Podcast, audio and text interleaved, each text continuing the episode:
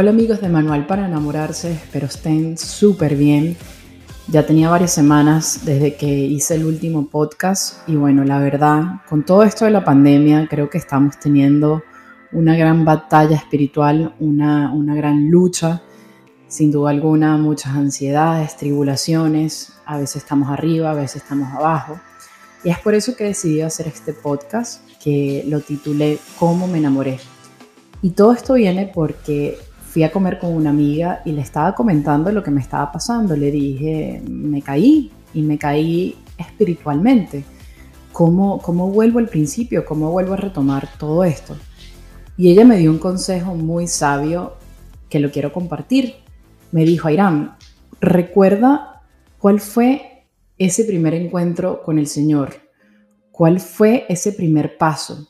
¿Qué fue ese primer cosquilleo, ese, esa motivación que sentiste al principio. Vuelve al camino, recuerda paso por paso cómo te enamoraste.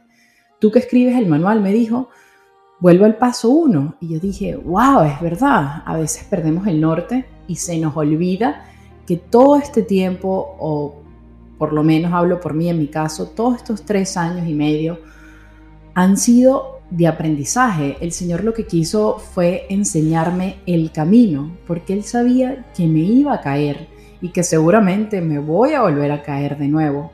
Eso sí, espero que no sea con la misma piedra, pero Él sabía que iba a volver a tropezar. Y es por eso que todo este tiempo lo que Él me estuvo preparando fue para aprender cómo volver al camino, paso a paso, cómo regresar, y ahí yo fui a mis notas cuando empecé todo este movimiento de Manuel para enamorarse. Lo primero que yo escribí, escribí porque tenía que verlo, recordarme qué, qué sentí, qué pasó por mi mente, por mi corazón, por todos mis sentidos en aquel momento.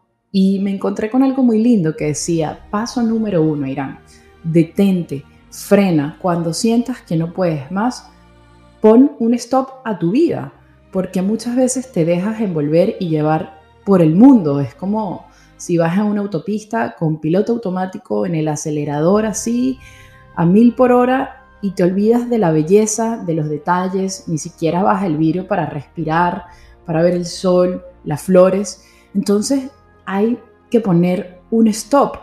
Y ese stop sirve para enfocarnos en esos detalles, en todas esas cosas que nos brinda el Señor algo tan sencillo pero tan, tan maravilloso como lo es el viento cuando te toca con la brisa, como lo es ese primer rayo de sol. Son todas estas maravillas que el Señor nos da, pero que al parecer al ser humano ya nos dejó de sorprender esas maravillas, porque ahorita le dimos paso a lo artificial para que nos sorprendiera. Entonces el primer paso es detener, frenar todo, entrar un momento en ese silencio profundo, en esa soledad profunda, porque solo así vamos a poder pasar al siguiente paso, que es la reflexión. Cuando nos encontramos en ese momento de soledad es donde podemos profundizar, es donde podemos volver a nosotros y decir, ok, vamos a hacer una lista de lo que he estado haciendo en el día. Estas cosas que hago son buenas o son malas, es decir, agradan a Dios, agradan al prójimo o todo lo contrario incluso agradan a mi alma, me hacen fortalecer en mis virtudes. Esto que estoy haciendo en mi presente cada día me va a ayudar para formar mi, futuro y todos esos sueños. Y en mi caso, yo en aquel entonces me di cuenta que todo lo que yo estaba haciendo en mi presente no tenía ningún tipo de coherencia con las cosas que, que anhelaba y que quería en el futuro. A lo mismo me pasó ahorita, no tan grave pero sí, porque fue en ese momento donde dije, wow, yo pensé que me la estaba comiendo, yo pensé que estaba bien. Y cuando empecé a hacer esa lista, me empecé a dar cuenta de las cosas en mi vida, al día a día, que estaba, vamos a decirlo, en el mal. Es como separar el bien y el mal. Y me empecé a dar cuenta, wow, he fallado en muchas cosas. He fallado con el prójimo, he fallado con mis acciones y sobre todo con la lengua. Entonces el segundo paso es reflexionar lo que hacemos cada día. Eso nos ayuda a crecer espiritualmente, incluso físicamente también. Yo por eso el siguiente paso, que es el tercero, le puse la disciplina. ¿Por qué? Porque solo a través de una rutina, solo a través de una entrega de verdad y de formar esas metas que las veamos escritas, es donde ponemos en práctica todo esto. Desde bien sea como empezamos con la soledad, después la, profundidad de la reflexión y esa disciplina es cuando ponemos todas estas cosas, sí, que suenan muy bonitas, pero las ponemos en práctica, en ejecución, ¿verdad?